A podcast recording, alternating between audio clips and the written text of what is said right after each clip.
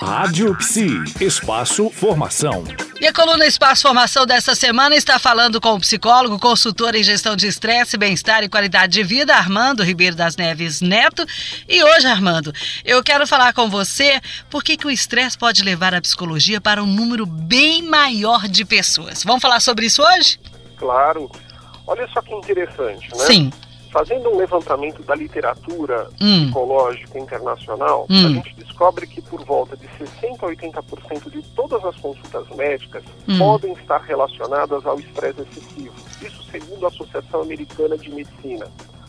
E aí, uma pesquisa que eu descobri estudando em Harvard Hum. é que somente 3% dos médicos americanos estão ativos no diagnóstico do estresse. Portanto, cada vez mais a psicologia ela se torna pioneira e ela se torna parceira do sistema de saúde para identificação e avaliação dos níveis excessivos de estresse, uma vez que eles impactam a saúde e o bem-estar das pessoas.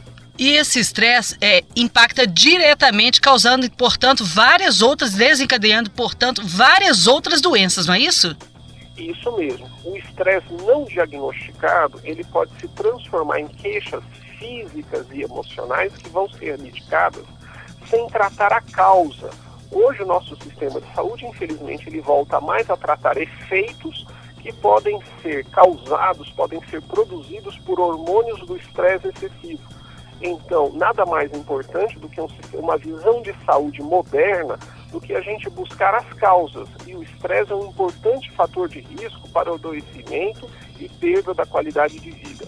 E é uma das coisas que a gente vai falar um pouco mais pra frente, o fator disso aí tá acontecendo na vida de muita gente e muita gente não sabe o que que isso acontece na prática. Mas nós vamos voltar amanhã e depois falando sobre isso. Até amanhã, doutor Armando. Até amanhã, espero vocês. Até lá.